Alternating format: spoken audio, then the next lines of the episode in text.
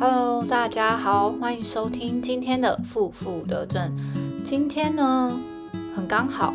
所有的来宾们这个礼拜都没有时间录音，所以只有我一个人在这边 keep 住笑。我也想了一下，自己一个人可以跟大家分享什么话题，我就来讲讲我自己的故事好了。其实前面几集听下来，应该大家都知道，有发现。我是开刀房的人，那我也曾经在产房待过，然后也在妇产科待过。那我去上林务局的频道，我也讲出说为什么我会选择护理系。那我想说，那倒不如在我的自己的频道上，好好跟大家交代一件一下整个我的自我介绍这样子。呃，我们从从国中开始讲好了，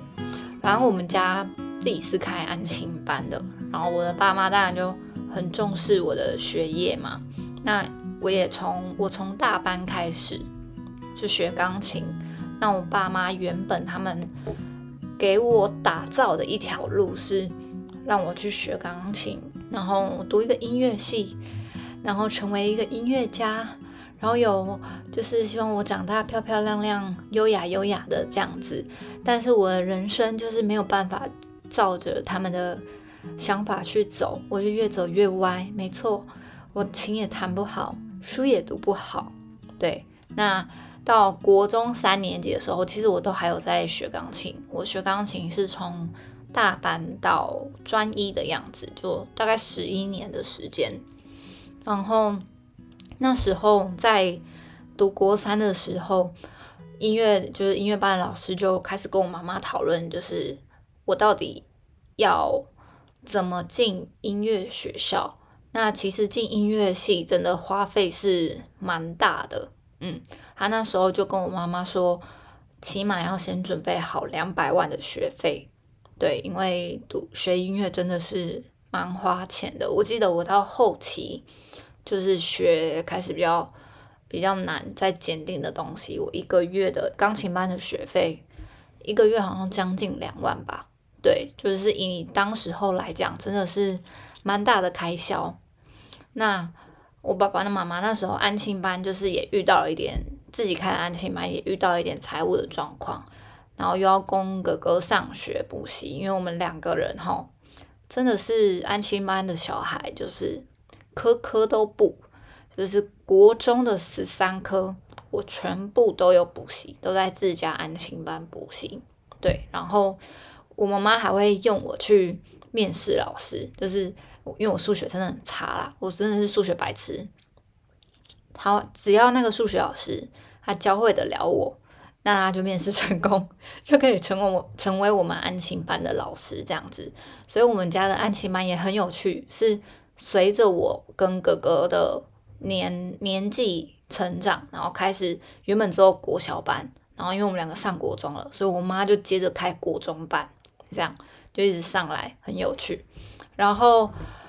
嗯，那个时候就是，其实我的功课真的蛮差的，因为叛逆吧。其实我是可以读好书，我很会背，我很会用背的。我连数学都是用背的，背公式。然后弹钢琴也是用背的。为什么要背？因为你要提早把曲子背起来，你才可以一边练琴一边看八点档。所以我很会背东西，在这个国中，这个准备要考机测，那时候是机测这个过程，我妈妈当然就是她就很担心，她就一直在想，到底要让我考试继续念书，还是未来就去读音乐系？因为我们的共识，我们那时候有一个共识，就是我的数学不好，真的是不会就是不会的那一种。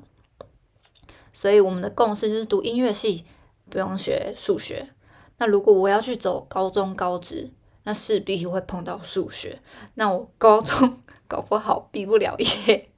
因为我的数学真的烂呐。那个时候因为安亲班财务状况的问题嘛，最终妈妈就决定好就放弃音乐这条路，我们就去我们就去考机测，然后我就开始读书。然后哦，我永远记得那时候。我们家的教育方式就是当别的小孩下课还可以跟朋友出去逛街的时候，我就是每天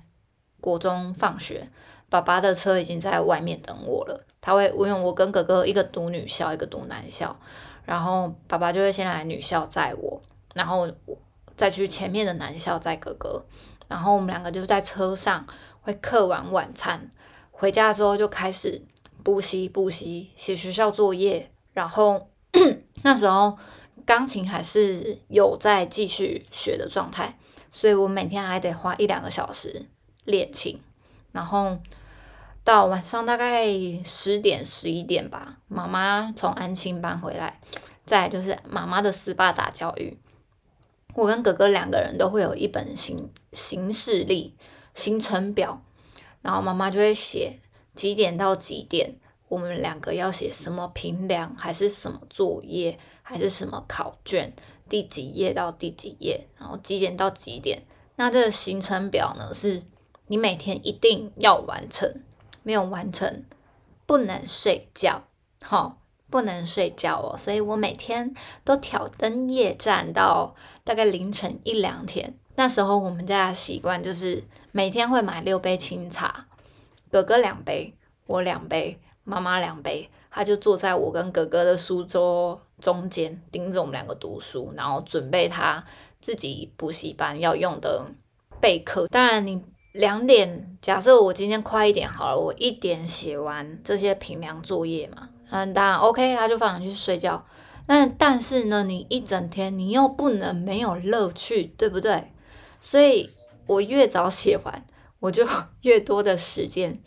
熬夜看漫画、看小说。然后我哥那个贱人，他还会偷偷在床上吃东西，然后把饼干的包装塞到我的床底下。所以当妈妈在打扫的时候，发现他就会直接说：“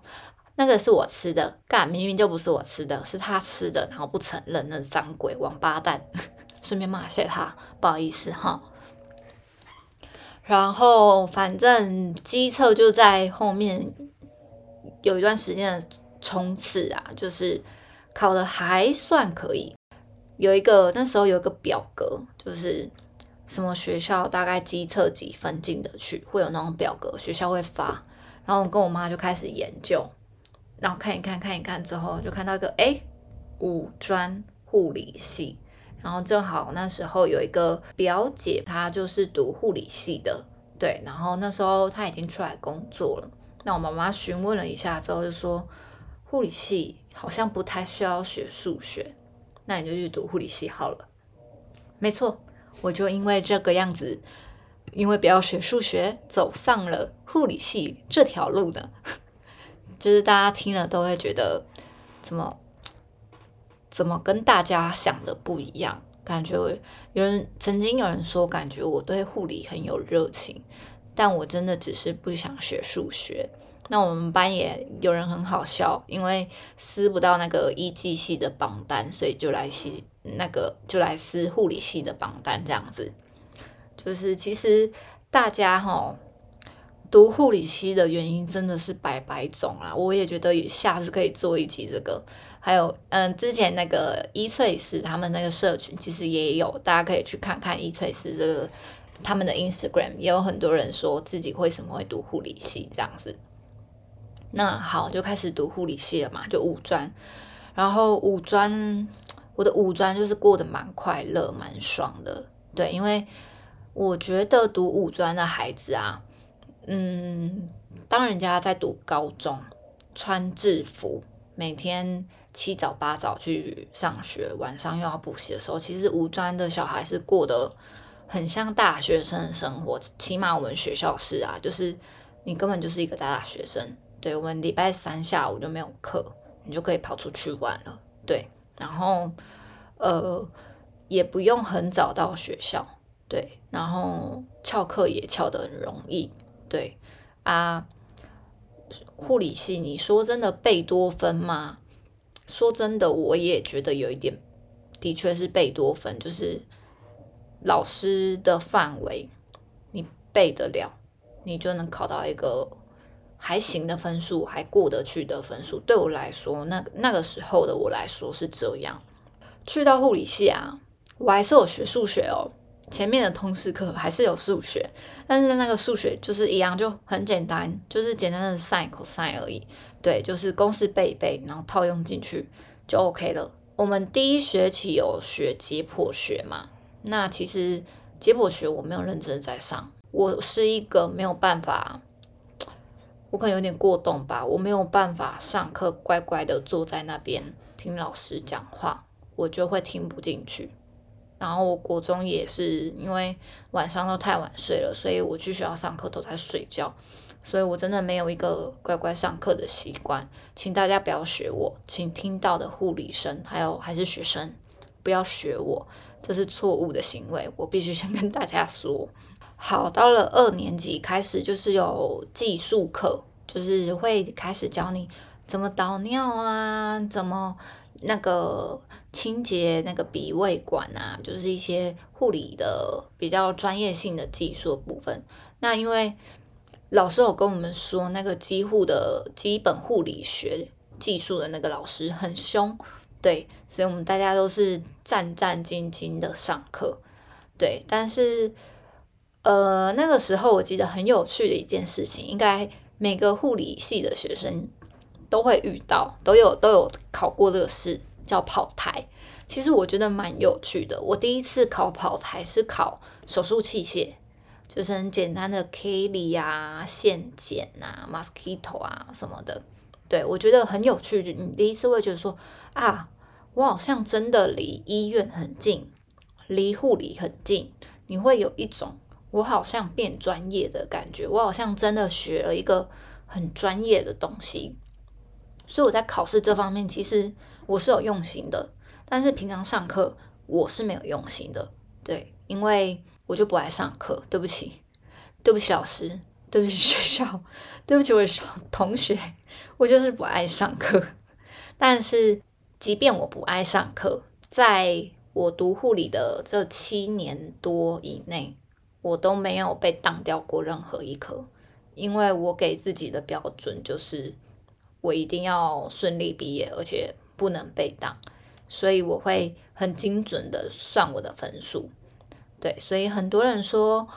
嗯，开学的第一天、第一个礼拜不用去上课，抱歉，是是错的，一定要去上课，一定要听清楚老师的规则。譬如说上课，呃，那个打卡不是打卡，点点名占几 percent，报告占几 percent。考试占几 percent，我都会写下来。然后呢，期中考我就开始算分数，我就开始算，所以我期末考几分我才能 pass。对，再到三四年级就开始出去实习了嘛。实习这一块其实我那时候很用心诶，我觉得我对实习算是蛮用心的。嗯，就是我帮。我我还记得我帮整组做了小本本，里面就是一些几乎的白头赛的正常值啊，生命正向正常值啊，然后怎么做，怎么清洗清理导尿管啊，怎么移除导尿管，然后鼻胃管要怎么换那个上面的贴纸那一些，因为学校在我们出去实习之前就办了一场讲座嘛，就请学姐回来告诉我们要准备什么。然后要带什么样的心态这样子？那所以那时候其实我在实习的时候，真的是可能也是遇到好单位、好老师，然后跟我同一组的同学都很好，很照我，所以我在实习的路上是蛮快乐的。但我也有不快乐的时候，譬如说那个时候我们家经济状况就比较有问题，所以我下课。我还要去打工，对，因为每天吃便当真的很花钱，一餐你可能一个便当饮料就要一百多块，对，所以我那时候下班，呃，不，呃，实习结束，我还有晚上还接着去饮料店打工，四点实习结束，五点要打开始打工，我就用四点到五点这期间，先把我实习的作业写完。然后那时候幸好我是待在饮料店工作，饮料店老板就是很照顾我们这些实习生，所以上班的时候没有客人，我们是可以写作业的。对，然后前面有说我是一个很会背的人，所以通常实呃实习的时候老师会考单字嘛，一些就是那个科比较常用的单字，我通常考前半个小时看一看。我全部都背得起来，基本上拿个八九十分都不是问题。嗯，啊，这是我唯一的小优点。当然，现在好像失去这个能力了。这样就这样过了，然后一直到好，接下来就是当然实习回来准备就要考国考了嘛。那在这边跟大家分享我考国考很有趣的事情，也在这边先跟所有的学妹准备考。国考的学妹说：“千万不要学我。”我每天那时候，我就跟我爸爸妈妈说：“我要我要考国考，对，然后我我要待在家读书。我每天就待在家吹冷气、看漫画、追剧，我没有在读书。嗯，就是我一翻开那个补习班，我有我有去报名补习班哦。我翻开补习班的讲义，我就想睡觉，我一个字都看不进去。”对，然后我也不去补习，大概考前的一个月还两个月吧，补习班的主任求我去补习，主任就说：“付付，你这个钱都花了，你就来补习，还是你看你跟其他在同样在补习班的朋友，你们联络好一个时间，我载你们去补习班补习。”那个主任超卑微的，就求我们去上课这样子，然后我才去上课。然后这个时候才有一点认真，而且发觉，哎，补习班老师教的我真的比较听得下去，对，而且他们这个时候已经是在冲刺了，所以他们都是尽量把重点塞给你，对，所以我就是去上课，然后回家我就自己写考题，同时呢，这个时间学校你还是会继续进行嘛，学校就开始有就业博览会啊，有很多医院会来摆摊，这样就。遇见了我的第一间医院，对它远在北方，但它的病房看起来很新，然后薪水看起来很好，还有推荐奖金，然后还有什么就是在职呃那个你就职奖金这样子，对，然后我就回家告诉了我爸爸妈妈这件事情，然后我爸爸想一想就说。好吧，爸，我们上去看一趟，这样子就是去看看那间医院环境。所以我爸爸就载我上去北部，然后那个那边的医院就是也很好，我就请督导就单纯带我跟我爸去参观医院的环境，然后告诉他说我们这里的福利有什么有什么有什么，然后病房里面多漂亮这样子。我就跟督导聊到说，哦，我未来有想要读在职专班，就是。在上班的同时读二季的想法，这样子，他就说 OK 啊，好，那我会帮你安排一个比较轻松的单位，就是不要让你压力那么大的单位，这样子。然后他就说，那你那个推荐人啊，你现在签合约，推荐人就写你爸，那那个推荐奖金直接汇入你爸的户头，对。然后，嗯，你来工作第一第二个月吧，我记得你就可以领到那个。就职奖金这样子也不少钱，万把块的这样子，嗯，然后那时候也没有想太多，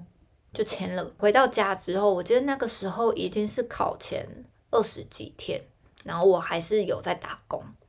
然后我爸一回家就跟我说：“你去把打工辞掉，乖乖认真给我念书，一定要考过护理师执执照。”我才开始真的乖乖念书，但是我一天最多最多只能念四小时的书，超过四小时我就会整个 hiki 归让没用心，我没有办法读那么久书，所以我把所有的时间都集中在写考题，因为我说了我很会背，所以我就尽可能，通常我看过考题，我不会出错第一。不太会出错第二次，我看过背过考题，我不太会忘记，我就光就是拼命的写考题，写考题，背考题，背考题，然后就在非常底线的一个标准考上了护理师。所以我跟大家讲，真的不要学我，我真的是错误示范。嗯，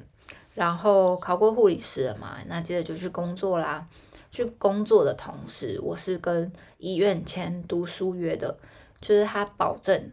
我有时间去念书，然后工作也给我就是正职的薪水这样子。但是你到时候你必须留下来，你读完书你要留下来在医院，就是还他几年这样子。那个生活，我只能说在职在职二季的生活真的很痛苦，因为我一个礼拜就是有两天要去上课，然后五天在医院工作，对，然后除非那个月的假有十天、十一天、十二天有连假，你才有多余的时间可以就是回南部这样子，那个地方又很无聊，我每天真的没事就是。八方云集配大院子，然后不然就是吃 Seven Eleven，然后就把自己养的很肥，然后又很废这样子。然后工作确实也不难，就是妇产科病房，当然也有很忙很忙的时候，但基本上都可以准时下班，这是它的一个好处。也会遇到内外科的病人哦，因为他是。他是私立医院，除了住服中心之外，是有其他的高层在管床位的。他们会希望病人不要都挤在急诊，就是病人住院，医院才会有营收。所以，我们妇产科会收到一些女性的内外科病人，那你就照样要顾。对，现在很多医院可能也有这个问题，就是。病房不再是专科型，你必须要会很多科，因为大家都想要有效的利用病房，有效有效的利用这些这些床，然后去制造医院的营收。大概在我第二年的年底，那个时候我的二季要开始实习了，然后我就整个大爆炸，就是嗯忙到不行，就是忙到崩溃的那一种。我每天要去学校上一天的课，然后好像要实习三天吧，然后剩下的日子要回到医院工作。但是我实习的地方跟我的医院离很远，所以我必须在实习的地方就是找短租一两个月的那一种。然后我就是这样奔波，就是这边跑，跑完回去工作，然后再跑去学校。然后再跑去实习，然后再跑去工作，然后我就在就是外面租屋的地方，那是一个很小的房间。然后我平常睡觉像死掉的人一样，我不知道那一天到底发生了什么事。我睡着，然后摔下床，摔下床不打紧，我的脚后跟去刻到了，就是镶在墙上的电视，我把电视荧幕。撞碎，赔了一万多块，耶，嗯，然后这个叫屋漏偏逢连夜雨，这时候因为我欠医院太多时数了，就是呃，我又去实习，又去学校上课，然后就欠了医院很多的时数，就他们算一算，他们就是觉得他们好像不太划算，所以他们也没有提早通知我。然后直接从我的薪水里面扣了食宿的钱，就把食宿换算成钱，然后直接给我扣掉。所以我当下领到薪水的时候，问傻眼，我的薪水里面少了一两万块的钱。然后我就去问这件事情，他们才说上层主管觉得不可以这样付那么多食宿这样子，所以叫我要用钱还食宿，他们就直接扣掉了。嗯，那当然。我也开始不爽了，我就觉得你们为什么没有事先说，造成这样的事情？我原本到后期就已经因为病房乱收各种内外科病人感到很厌烦了，所以这个时候我就有一个想法，就是我二季毕业后，我不想要再待在这间医院，我要赔钱离开这间医院，回南部。回台南那个地方离台南真的很远。我是每天打开 Google 的搜寻，我会先打上台南这两个字，然后才惊觉，哎，我不是要找这个，我要找什么什么什么。所以我现在打开我的 Google，前两个字一样还是台南，因为我太常打这两个字了。我的在职专班是读两年半，两年半之后，我真的就毅然决然赔了钱离开这家医院，回台南。回台南当然就是开始一样要找工作嘛，我就锁定了几间医院这样子，嗯，然后最后被我挑挑挑挑挑，就剩下两间。然后这也是一个很有趣的故事哦，我不知道为什么人生有这么多个偶然呢？就是那时候我回台南，我最想要做的事情就是矫正牙齿。我去看牙齿矫正科，就因为我有一颗牙齿是长在恒牙没有长出来，然后乳牙没有掉。那那个主生齿那一颗恒牙，它是长在下巴的位置。口腔外科他们评估过后就觉得，你要做矫正，你一定要拿掉这颗牙齿，其他牙齿才拉得动。我为了把这颗牙齿，我全身麻醉，还去住院。然后另外一间那个医院的面试，就是在我就是住院那一天。然后我就说，我跟医生说。我隔天真的有很重要的事情，你可不可以不要让我住院？我当天就是多休息几个小时，你就放我回家。医生就坚持不行，我一定要住院，所以我就错过了那一间医院的面试，然后很巧的就到了我那那时候的那一间医院，就是待在产房的那一间医院。那待在产房，其实我一开始蛮不适应的，因为跟产房跟病孕房的。脚步其实有差，产房是一个很急诊性的，你闲起来的时候很闲，没有待产的时候很闲，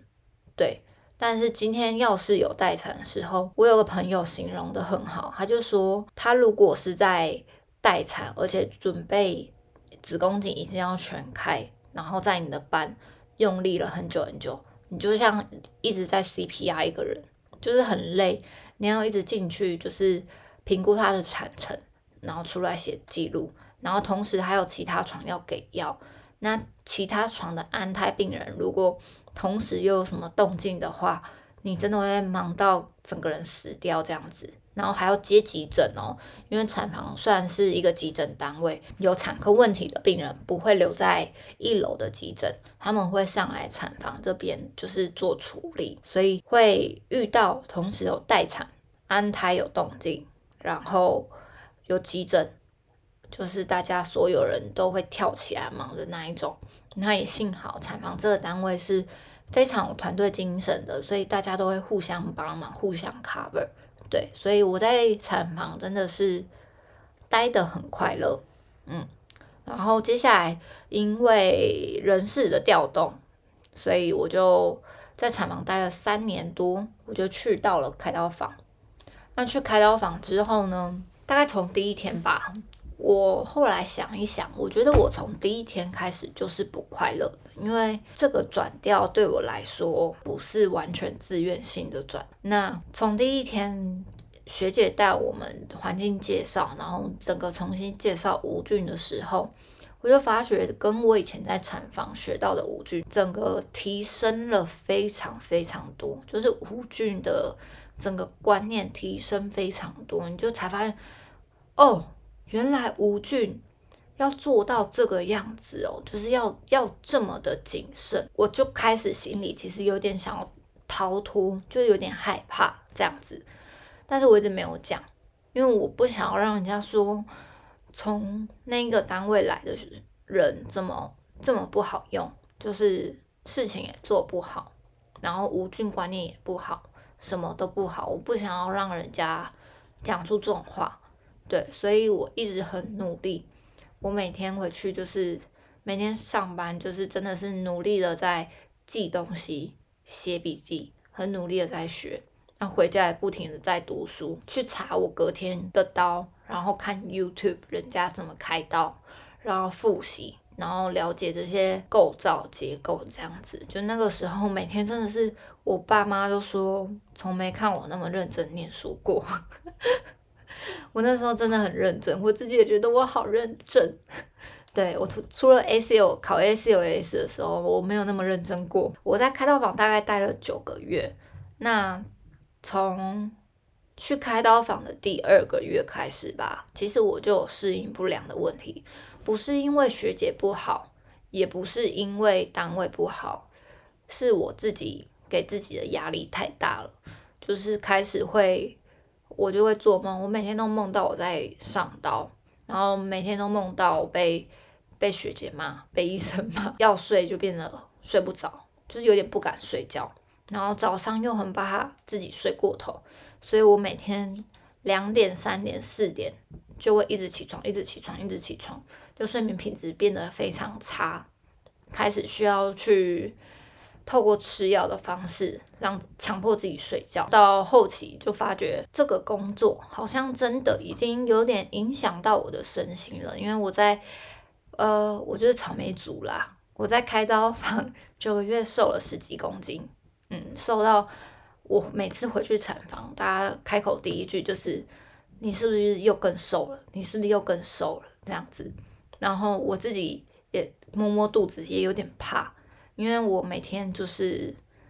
中午，我很怕我没有把事情做好就去吃饭，所以我就会想要赶快吃完饭，赶快赶回去顾我自己的房间，顾好我自己的东西。对，所以我每天吃饭大概。只花十到十五分钟吧，我就是根本不管那个是什么东西，我就是往往嘴巴里塞，然后直接吞，没有再咬的，嗯，然后晚上回家吃不了饭，就是完全没有胃口，然后就把自己身体就是搞得很虚弱的感觉。到后面我真的就觉得好像不行了，好像这种生活很很没有生活品质，所以我就。毅然决然跟开刀房的阿长说：“我要离职，我连转掉的机会都不给自己，因为我那时候是处于一个对这间医院有不信任感的时候。这间医院的人事好像动荡不安，觉得自己的工作跟薪水没有成正比，心里有很多负面的想法。撑到离职了嘛，那我也找到新的工作了，因为一直以来我都是一个。”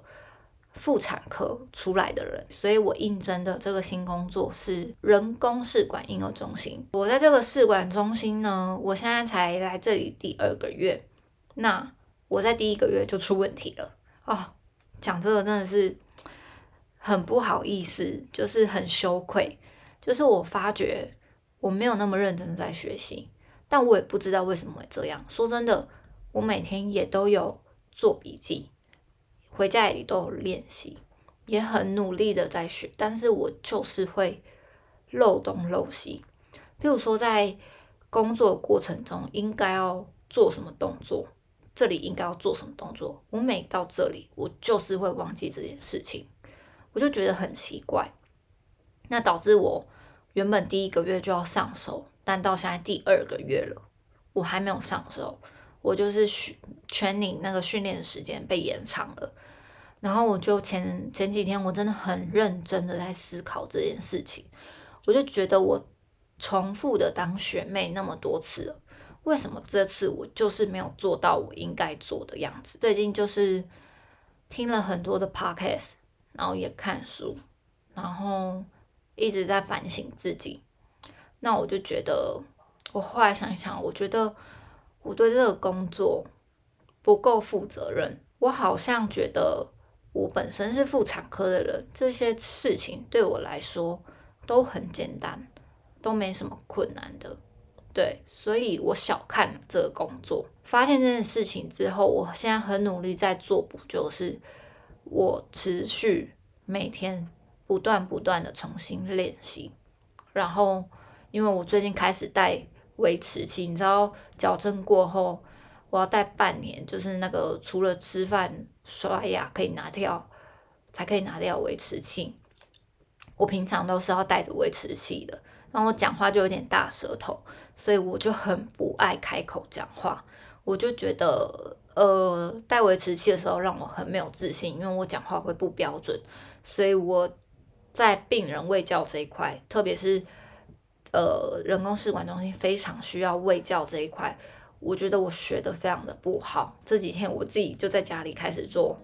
带着喂食器做发声练习，就是 逼自己要带着维持器一直讲话，一直讲话。那我也希望后面就是是有好的结果的。那到今天为止，我今天接触了，就是学学姐教了我新的业务。那我今天到目前为止还是没有到很顺畅，还是 K K 的。但是我觉得起码。我有在进步了，就是我带维持器的时候讲话不会那么紧张了。呃，我每天都会先预习明天会有的刀，然后好好的在脑海里面绕过一次那个流程。其实这件事情，这些事情我以前在开刀房我都会做，但我就是不知道为什么成效这么差，就是差那么多。在以前开刀房的时候，我做这件事情，我隔天是可以。呃，做到可能个就可以做到百分之九十五，但我在现在这个职场，我可能我觉得自己连做到百分之九十都没有，所以我会继续反省，然后会继续努力，就是面对这些挑战。啊，讲到这里，我真的是。有点羞愧，已经出来工作那么多年，来犯这种错，就觉得自己很白痴。但是我既然在这里告诉大家，就是跟大家说我有这个决心，一定要在这个月上手我的工作，而且我一定不要给我的同事拖后腿，我一定要努力完成我的工作，不要给我同事拖后腿，然后我一定可以做到。希望大家也这样子鼓励自己。OK，先到这里为止。我的喉咙好痛。好，谢谢大家收听今天的夫妇得正。那我们下次下个礼拜可能吧，我不知道找不找到来宾呢。我们下个礼拜再见喽，大家拜拜。